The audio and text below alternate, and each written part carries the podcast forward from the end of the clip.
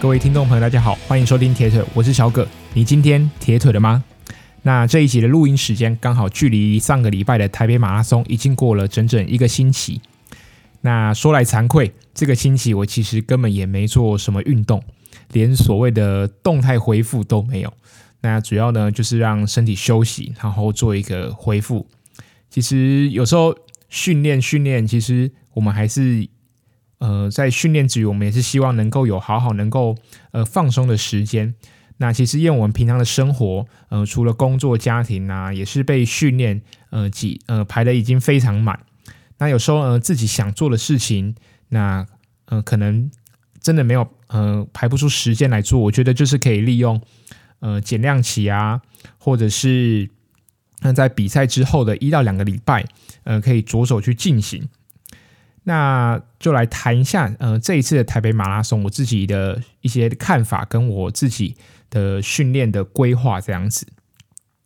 那这一次的台北马拉松跟上一次的台北马拉松是同样的路线，那不论半马或是全马都一样。那在部分的地方呢，其实有进行赛道优化。那像是全马的部分，嗯、有看一些文章，因为我这次主要是半马。那在看一些文章之后，我看到有些呃全马路线在河滨原本是跑比较呃小的道路，那这次更改在呃稍微比较宽敞的道路。那很多跑者回馈都说，呃反应是不错。那我这次半马，我觉得需要改善的地方是在呃北安路跟呃明水路那个地方，还是会造成很多呃半马跑者跟全马跑者一起相并在一起的一个状况。那甚至在呃网络上有看到，就是半马的跑者比较后半段呃比较慢的一些跑者，他们在中正纪念堂那个附近呢，好像挤成一团，然后为了进水站。那如果有经验跑者就知道，通常呃第一个水站是可以忽略过的，尤其在这一次台北马拉松来说，呃整个天气上是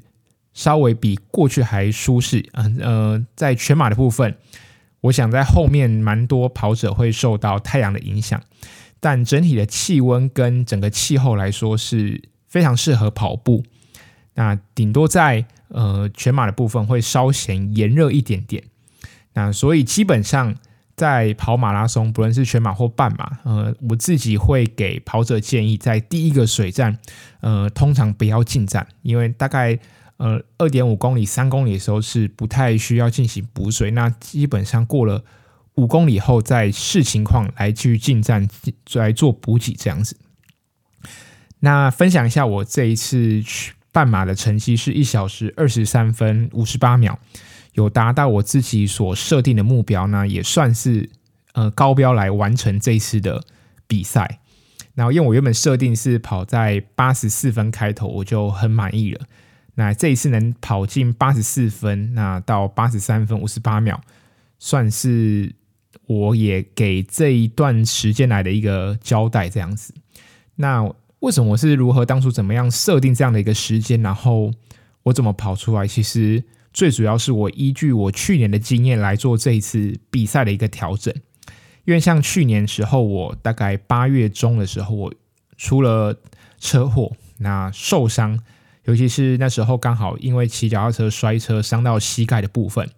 所以其实，在跑步上面其实受到了蛮大的影响。尤其呃皮肉伤，你伤到膝盖，基本上很难。你要如果因为膝盖是需要呃弯曲的一个地方一个部位，所以如果你常去动它的话，你的伤口又很不容易好。那这个膝盖的伤在很不容易好的情况下，其实。我们必须会那时候就导致我，呃，在一些走路啊，或是一些行为模式上有异于之前的一些行为模式，所以导致那时候呃臀肌有点忘记如何去使用。那在那样子的一个过程当中，呃，虽然我的皮肉伤可能好了，但是因为呃膝盖受伤导致我的走路啊变得比较奇怪，所以。那时候不知道臀肌怎么发力，然后进而会影响到我呃膝盖的一些不舒服，内部的不舒服，而不是外向的不舒服。然后那时候有去找了一两个物理治疗师，那其实我觉得我看的物理治疗师都还不错，都蛮专业的。然后也是渐渐渐渐的，从九月、十月花两个月的时间在呃复健，然后去重新找回臀部的肌群，然后去使用，然后才在十一月的时候重新回到了跑步的训练当中。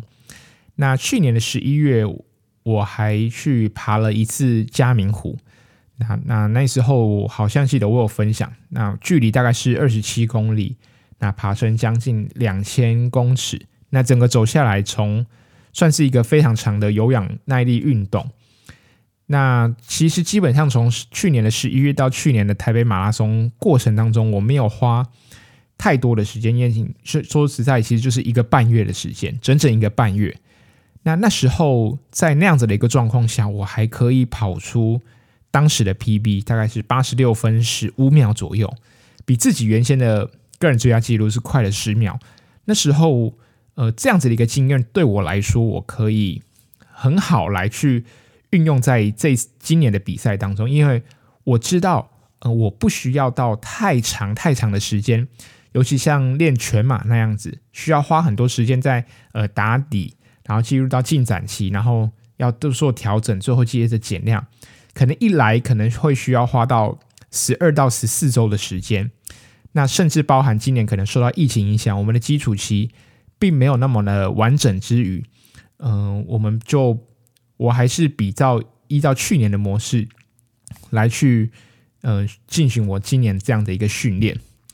那我今年在最后，基本上我在最后四周，因为我十一月的时候其实还进行了两次长距离的。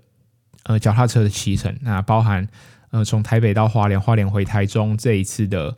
一个郊游吧，可以这样讲。那甚至也包含了我从呃台中骑塔塔加到嘉义这样子一个长距离的训练。那在最后一个一次从台中骑到塔塔加的骑乘结束之后，我就告诉自己，那剩下的四周时间是非常的关键。那这四周的时间，我基本上就是以跑步为主。那甚至包含游泳的部分，我都把强度都拿掉，那只做一些抓水感啊，或是泳姿的一些调整。那在跑步的课表方面，我自己是安排的，最主要就是离不开长间歇跟配速跑。那呃周末的长距离呢，就视状况来去做安排。那长间歇的课表我主要跑三 K 加两 K 加一 K 呢，或是三组的三 K。那其实速度的部分算是蛮快，比过去或是比全马训的周期来说，呃，半马这样子的一个长间歇配速算是蛮快。我甚至在最后一次的三加二加一加一的长长间歇，我在跑到操场几乎平均会跑到呃八十九秒。那这个样子的速度对我来说算是呃蛮扎实，换算是有速度，然后跑完会稍微有点痛苦的感觉。所以，那在另外一部分呢，是配速跑的部分。我从十二 K 到最后递减，我原本最后一周比赛前一周要跑到十六 K。那那时候因为呃脚部稍微有点不舒服，就脚底板有点磨出水泡。那加上我没想到跑完十四 K 那时候左右，呃，其实身体已经开始呃身体的能量已经耗尽了，所以最后就只跑了呃十五 K。那还是比我。虽然比预期的少一公里，但其实也不影响之后的调整。所以，我近四周的配速跑，我大概平均我会慢慢从大概一九八到一百秒，呃，慢慢递减到最后四 K 能跑进九四到九十六秒。那用这样子的一个感觉，我希望呢自己能跑完是一种呃痛快但不痛苦的一个过程。那配速跑跑完，基本上你在呃，半马来说就已经算是有很大的一个加分作用。那剩下的长距离呢，我就是跟呃一一般嗯他们全马破三的一个计划一起去跑。不过像他们最后安排的长间歇，我可能就只去跑了一两组，以调整作为周末最主要的一个安排。那周末的长跑，我就是维持体能，那大概总长的时间大概在两个小时左右。然后以维持状态，那不受伤作为我呃长跑的一个指导原则，这样子。那我来总结一下这一次呃半马的训练。其实我这一次训练来说，其实不单单要去看我最这四周的调整。我的意思是说，呃，能跑出好成绩，不是只有这四周，而是在其实，在夏天，虽然那时候五月底，呃，遇到疫情，那其实我们平常在玩铁人三项来说，在室内的训练还是有踩的训练台。那那时候。踩的训练台的量其实是非常的大，虽然那时候跑步的量非常的低，但是在每周周末或是周间的室内骑乘，也是给心肺跟有氧作为非常好的一个基础。那直到了七月份开始才逐渐跑步，那那时候跑步还是要戴口罩，然后再加上呃天气非常非常的炎热，所以跑起来是非常不好受。我那时候甚至跑跑起来，我就觉得说。我怎么会退步？退步退成那么多这样子？那我还是没办法，毕竟那时候疫情稍微趋缓。不过，呃，戴口罩的禁令，室外、户外就是运动还是要戴着口罩。那也是在这样子的过程中，呃，跑过了几次课表。那直到呃九月中、十月的时候，我呃天气渐渐转凉，然后口罩的禁呃政策呢，也就是稍微松绑了之后。诶，我发现诶，状况是有回来的。那那时候真的跑的算是蛮痛苦，然后也不知道自己在练什么，毕竟很怕随时因为疫情的关系，然后比赛取消。那台北马拉松也是到算是蛮后期，我记得是八九月份、九十月的时候吧，哈，才确定呃这场比赛是有开放报名。那等于是北市府也是观察了一阵子，那视疫情的状况来做安排。呃，不过我自己是这样觉得，就是虽然每一次夏天训练起来很痛苦，但其实，呃，夏天的训练，不论是在速度上，或者是呃距离上，其实还是能给呃冬天，尤其是呃台北马一个很好的一个基础。所以未来在训练，我觉得不论是呃跑者也好，或是铁人也好，呃，其实夏天训练虽然以台湾的天气来说是非常的炎热。那其实如果有好好的去做一些呃速度上的训练，我觉得能在冬天能给予身体的回馈也是非常的多。那他说，诶，夏天夏天要跑速度多一点。那除了速度之外，其实夏天的轻松跑，我觉得也是呃非常重要的。那尤其夏天的关系，我们早上起床比较不会有赖床的一些情况，所以早上可以其实安多安排一些轻松跑，我觉得也都是呃非常 OK。尤其像那呃早上。四点多五五点多的时候，你起床运动，这样的时间是没有那么炎热，然后身体也换算是比较容易醒。你自己在虽然夏天在室内喜欢吹冷气，那像我就习惯，诶，可能就吹个四小时到五小时，那大概接近呃晚上半夜三四点的时候，冷气会自己关，那身体在那样子的过程中会自己去。唤醒，因为身体体温升高了，你就容易醒来。但那时候去进行一些有氧的训练，我觉得是呃非常的不错。呃，所以总结一下，我觉得这一次能进步，其实不单是呃最后四周的调整。那我最主要是第一个，当然是要了解自己身体呃训练对于身体的状况回馈，然后去再加上呃一次训练一次训练的经验。那从去年的经验给了我很。多的一些回馈，那才能造，那才能来让我来去安排，呃，今年的训练该如何达到我自己的目标。那我自己另外一个，呃，一个小诀窍就是，我会在最后四周或是六六周的时候，我会稍微改变一些我的饮食上，尤其是在呃早餐部分，我早餐会去尽量不要去吃早餐店的早餐，那主要是以呃燕麦啊、香蕉，呃，或是一些坚果、牛奶来出这样子的一个搭配。来完成我的一个早餐。那这样子的早餐其实基本上也没有什么肉类，就基本上不会有肉，顶多只有蛋。所以在身体来上，对身体来说，其实恢复也是呃非常的快。那体重下降也非常的明显。嗯、我平常的体重大概落到六八到六十九，那我在比赛前量一下是大概六十七左右，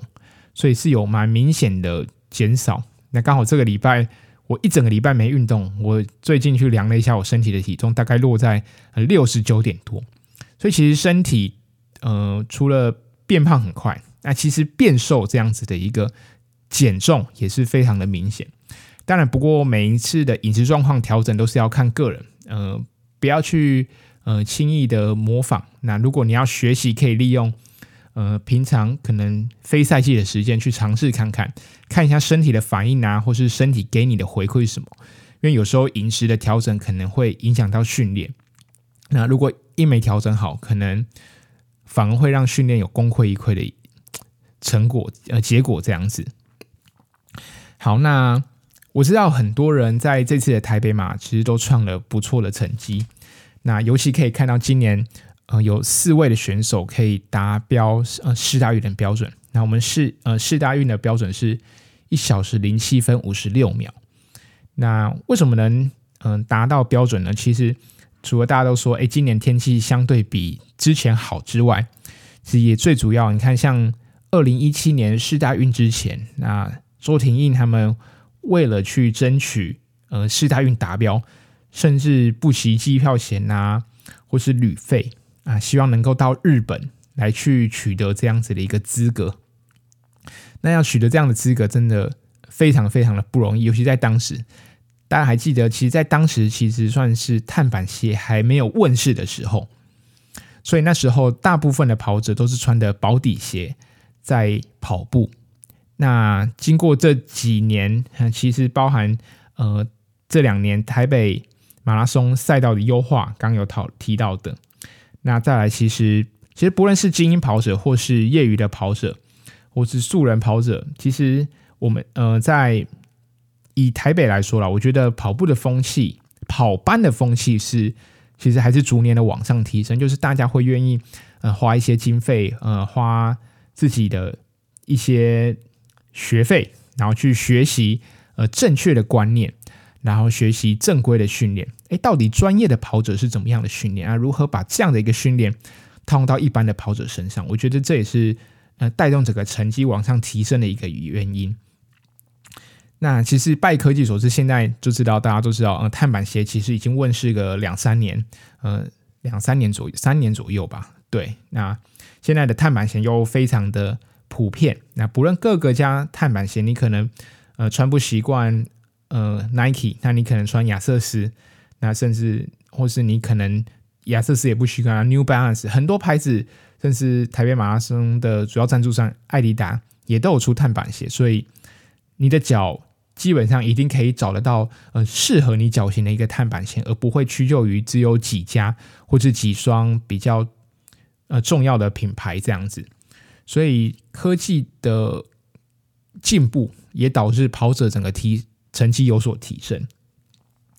那也我想，今年虽然受到疫情的影响，那大家可能在呃五六七八月的时候训练稍微减少，可是。可能也会因为这样子的一个原因，其实那时候那一段时间，其实如果你过去是一个比较长时间在做训练，那或是说你可能其实很长很习惯参哎每个月都去参加路跑赛那样子的一个呃跑者来说，其实那样子的五六七八月那样子的一个时间，其实也给身体蛮好的一个修复。那我自己觉得每一次训练最重要就是呃恢复。然后比完赛，嗯、呃，恢复休息，然后进到下一个阶段。其实那一段时间对一个跑者来说也是呃非常非常的重要。所谓的蹲得低才跳得高，那你要身体也有恢复有修复，那你在未来的训练后训练之后，你才会进步的幅度会比之前更大。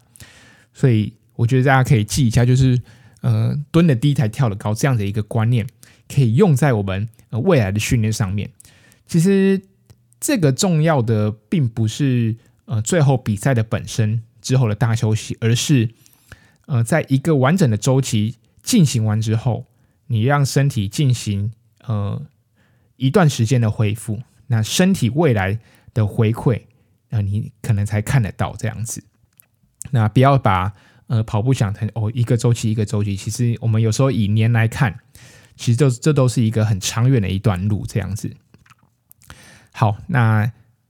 比呃这一集的节目，我接下来要分享的重点就是，我知道有些人虽然破了 PB，但也是呃非常多人没有达到自己预期的目标，甚至我知道有蛮多的跑者，他可能已经准备好要呃比二月的渣打马拉松。那当然啦，就是我觉得这有点像是考完学测，学测没有考好，那要必须进入指考那时候的感觉，对不对？那时候我高中的时候也是很多人学测考完，哇，那个放榜之后，有人有些人就准备面试，然后面试完，等等到真的放榜之后，他就已经比其他人然后提早好几个月就开始放暑假啊，在学校真的是高三生根本是非常轻松，真的走到哪边都是风，然后。真的每天就是这样子浑浑噩噩，就接着暑假，然后到了大学的生活。那有些人真的是，呃，状况不好吗？或是刚好没办法，学测他就是刚好他面对到题目都是他比较不懂的，也不是说他成绩不好，但就是哎奇怪，就是嗯、呃，刚好他的这个英文他就是遇到他不会的单词，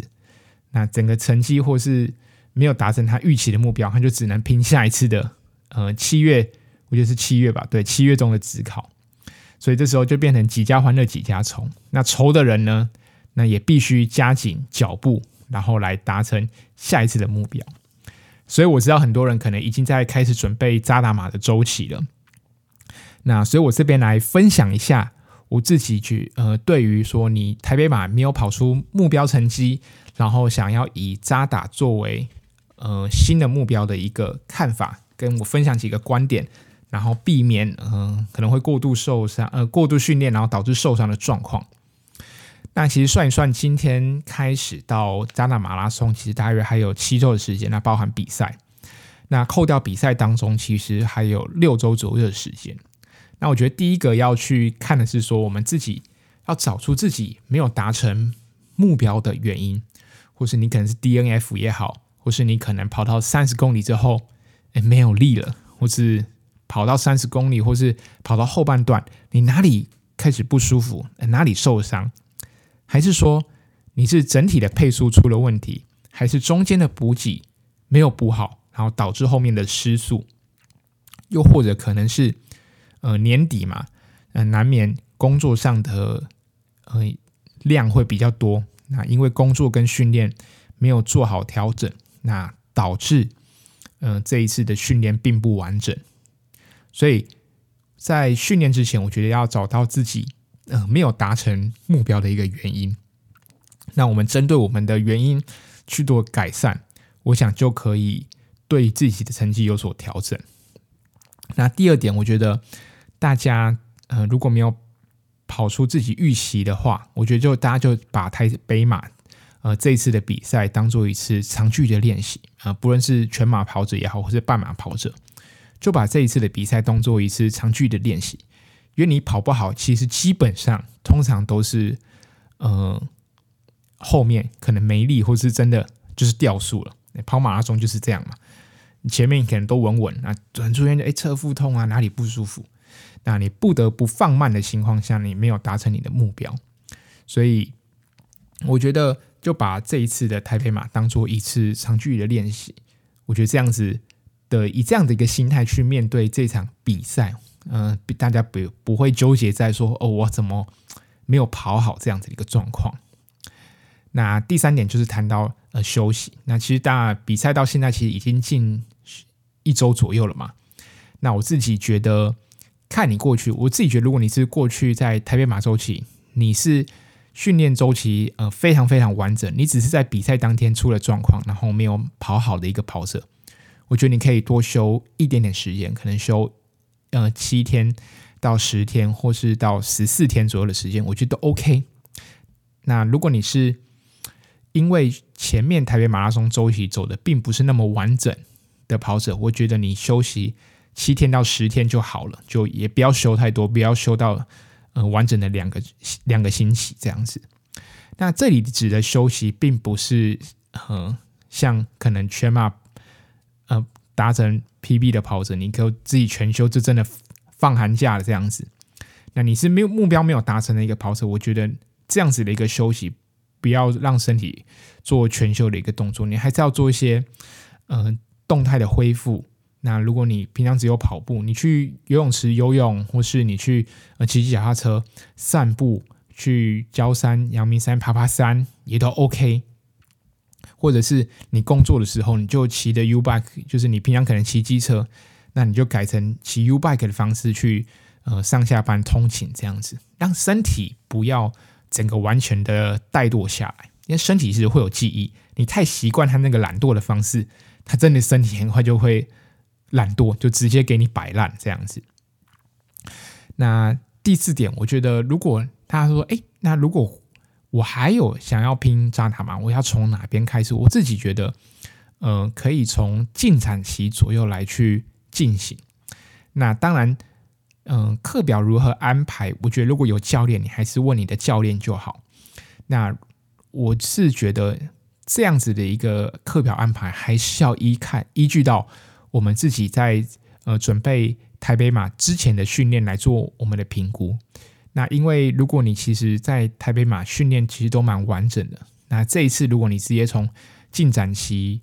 加进去，那可能担心会累积太多的疲劳。所以这段时间，我觉得在回到训练的过程当中，我觉得可以去。评估一下自己的身体状况，尤其是呃起床的时候啊，嗯、食欲的部分。那起床的时候，你去倾听一下你自己的心跳，或是觉得会不会最近特别的劳累，或是早上起床心跳会不会特别的高，或是身体的体温比之前比每呃在比过去来说比平常还要高，我觉得这都是可以判断的一些标准。这样子，那或者是说你。你在这样子的，你刚开始恢复训练的时候，你跑步一定应该会比你之前跑起来稍微累一点。不过大概适应了一周到两周左右，应该就可以恢复到过去的一个状态。那我自己如果是我的话，如果会从进展期左右开始，但是如果因为剩四周的调整，我不会每一周都去跑长间歇，那我会考虑一周的长间歇搭配一周是短间歇。那配速跑跟长距离要继续维持住。嗯，我想，我不知道我自己看下来，我想马拉松没有跑好的人，通常嗯长距离可能稍微跑得慢一点，或是或是说他们可能会在长距离跑这个部分，呃比较偷懒。如果我觉得你如果你是一个耐力比较不好的一个跑者，就你可能是半马跑得不错。但是你就是马拉松跑不出来，那我觉得你在呃长跑就是这呃 long run 的时候，你可以试着多跑一点点，然后在间歇的部分呢少做一点点，就是等于是把你的主课表留到假日的长跑，大家可以试看看这样的方式。毕竟长跑跟配速跑还是马拉松最主要也是最重要的核心，所以这两个我是觉得不要放掉，你还是维持每个礼拜都有这样的一个训练。我觉得这样会比较完整一点。那第五点就是这一次的渣打马拉松的呃周期会遇到过年，所以当然过年的时候避免呃太晚睡啊，或者是吃太多呃太油的食物这样子。尤其很多人我知道很习惯，就是因为年夜菜可能吃不完呐、嗯、隔天啊，或是隔两天再把呃年夜菜拿出来热一热，然后再重新。吃这样，避免浪费食物。那其实那时候，呃，过年刚好是在渣打马的前一周。那这样的饮食，我觉得对身体多少还是会影响。所以我自己，呃，建议跑者，如果你是真的很想拼渣打马，在过年的期间，呃，除了年夜饭或是一两天的晚上，嗯、可以吃稍微，呃，多一点或吃好一点。那剩下的时间还是维持我们。嗯、呃，比较健康的一个饮食，我觉得对身体来说是比较好的。那第六点呢，就是我觉得就像刚刚提到，台北马没有考好，那渣打马你想要考试的人，我觉得你要找一个跟你一样一起要考试的一个伙伴，然后去努力。其实不论是在，不论你有没有平常有没有一起训练，我觉得呃，平常在呃社群媒体或 Line 啊聊天，其实都可以找一个。跟你想要在一起拼渣打马的人，然后去分享一些你自己呃准备的过程，对不对？毕竟重新再准备渣打马，看了很多人，你知道看很多人都已经放假，然后自己还要再拼一个，考试的时候，那心情当然会多多少少受影响。尤其现在脸书啊、Instagram 一打开，哇，怎么又有人 PB？怎么哎，每个人都在分享自己呃破纪录的一个过程，这样子，对，难免心理会受到影响。那马拉松就是关乎心理的一个运动，所以你找一个伙伴一起努力，一起准备渣打马拉松这个考试，我觉得对心理上面来说是有帮助的。那我觉得最最后最后就是要还是要观察一下我们疫情的变化了。对，